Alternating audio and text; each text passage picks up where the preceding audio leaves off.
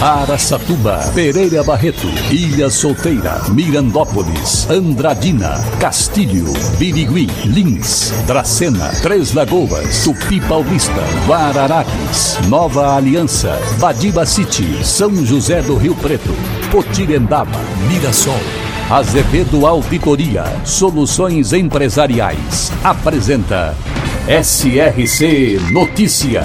A informação para mais de 3 milhões e meio de ouvintes. Apresentação Marcelo Rocha.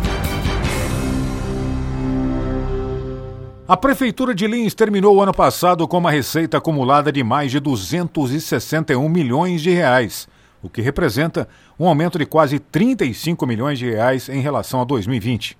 O crescimento do orçamento foi de mais de 15%. O ICMS e o Fundo de Participação dos Municípios puxaram a fila com desempenhos muito superiores ao crescimento médio das outras arrecadações e representam mais de 50% de toda a fatia. Agora cabe ao prefeito fazer uma boa gestão financeira do dinheiro e fazer cada vez mais por Lins. O que, aliás, o prefeito João Pandolfi vem fazendo. SRC Notícia. Notícia. A região de Araçatuba conseguiu recuperar a empregabilidade em 2021, mesmo com várias turbulências provocadas pela pandemia de Covid-19. Na última semana, foi informado o número de vagas criadas e o saldo também foi positivo, não só nas maiores cidades, mas também nas menores, como Castilho, Mirandópolis e Pereira Barreto, deixando clara a melhora geral em toda a região de Aracatuba. O projeto itinerante do Instituto Butantan, o Lab Móvel, desembarca em Mirassol hoje, com o objetivo de mapear e sequenciar o vírus SARS e Covid, identificando as variantes que circulam na cidade além de acelerar o processo de testagem de casos suspeitos de Covid-19. A previsão é para a análise de 3 mil amostras por semana. Além de Mirassol, Badibacite, Guapiaçu e Tanabi serão mapeadas nos próximos dias. Com as análises realizadas pelo Lab Móvel, é possível obter resultado em até 24 horas. Um ótimo projeto do governo do estado de São Paulo, que a partir de hoje estará funcionando em Mirassol. Birigui, na região de Araçatuba, um dos mais importantes polos fabricantes de calçados infanto-juvenil do país e do mundo. Possui hoje mais de 100 mil habitantes às margens da rodovia Marechal Rondon. Birigui, também presente no SRC Notícias. E agora Três Lagoas é notícia, repórter Mariane Martins. De acordo com o setor municipal, é positiva a adesão da população ao serviço oferecido voltado ao recolhimento de medicamentos vencidos ou em desuso pelas unidades básicas de saúde de Três Lagoas. Os pontos de coleta receberam dezenas de medicações não apropriadas para o uso. Essa é uma ótima notícia, especialmente pelo fato do descarte correto evitar a contaminação de lençóis freáticos, mananciais e solo preservando assim o meio ambiente e a saúde da população. Quem explica é a farmacêutica Thaís Figueiredo. Todas as farmácias que possuem esse serviço é de fácil acesso o display de descarte e todos os funcionários são orientados a estar tá informando a população a respeito desse descarte correto. Nelas podem ser descartados quaisquer tipos de medicamento vencido, sejam eles comprimidos, frascos, xaropes, pomadas vencidas. E a destinação correta dos resíduos coletados contempla um trabalho conjunto entre farmácias, distribuidores, fabricantes e importadoras. Mas a população tem grande importância nesse processo. O medicamento vencido descartado nesses displays, eles são recolhidos por uma empresa terceirizada, faz a coleta e o descarte correto desses medicamentos. Esses de medicamentos sem destino correto, eles podem causar, por exemplo, uso inadvertido por outras pessoas, resultando em reações adversas graves intoxicações.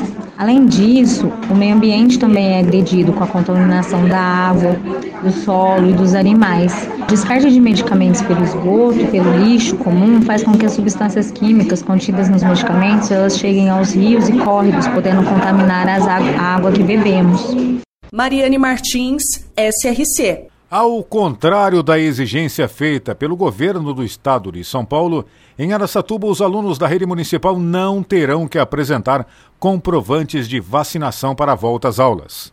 os cerca de 16 mil estudantes das 68 escolas da rede municipal de ensino de Aracatuba voltam às aulas no dia de hoje. Dentre os estudantes da rede municipal, alunos da pré-escola até o quinto ano, que estão na faixa etária de 5 a 10 anos, já podem ser vacinados contra a Covid-19.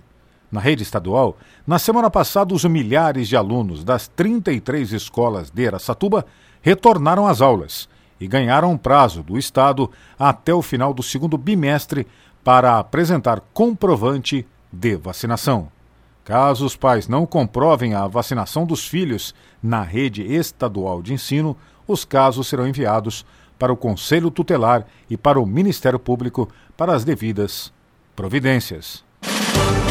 Para empresas inteligentes, Azevedo Contabilidade e Soluções Empresariais. Serviços de contabilidade e auditoria com profissionais com experiência nas áreas de gestão empresarial. Rua Bandeirantes 1438, fone 18 31 17 4500.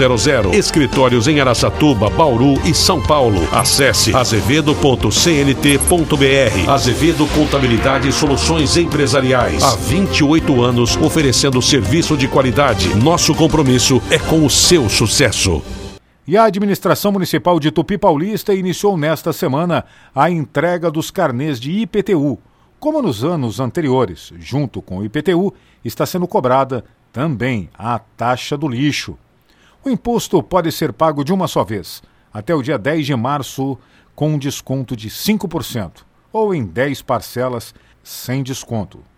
Para os contribuintes que não receberam os carnês em suas residências, procurem a Prefeitura de Tupi Paulista para retirar o seu carnê. Um homem de 54 anos, morador de Murutinga do Sul, perdeu mais de 50 mil reais em leilão virtual de veículos. Olha aí o golpe, mais um, né? Segundo o BO, a vítima acessou a página de leilão virtual e tentou comprar dois veículos de um pátio que seria de São José do Rio Preto. O comprador transferiu o valor total de R$ 53.800 e receberia um comprovante com código de rastreio dos veículos. Contudo, os dados nunca foram encaminhados. Ainda de acordo com o boletim de ocorrência, o comprador entrou em contato com o pátio e foi informado que houve um realinhamento de preços. Para ele, pagar mais R$ 11.700. Eita, nós, hein? Os caras não estavam satisfeitos só com os 53 mil. Com isso, a vítima desconfiou do golpe e foi até a polícia. Impressionante como todos os dias surgem novos golpes. Realmente, uma pena. Marcelo Rocha, SRC. Azevedo Auditoria Soluções Empresariais apresentou SRC Notícia.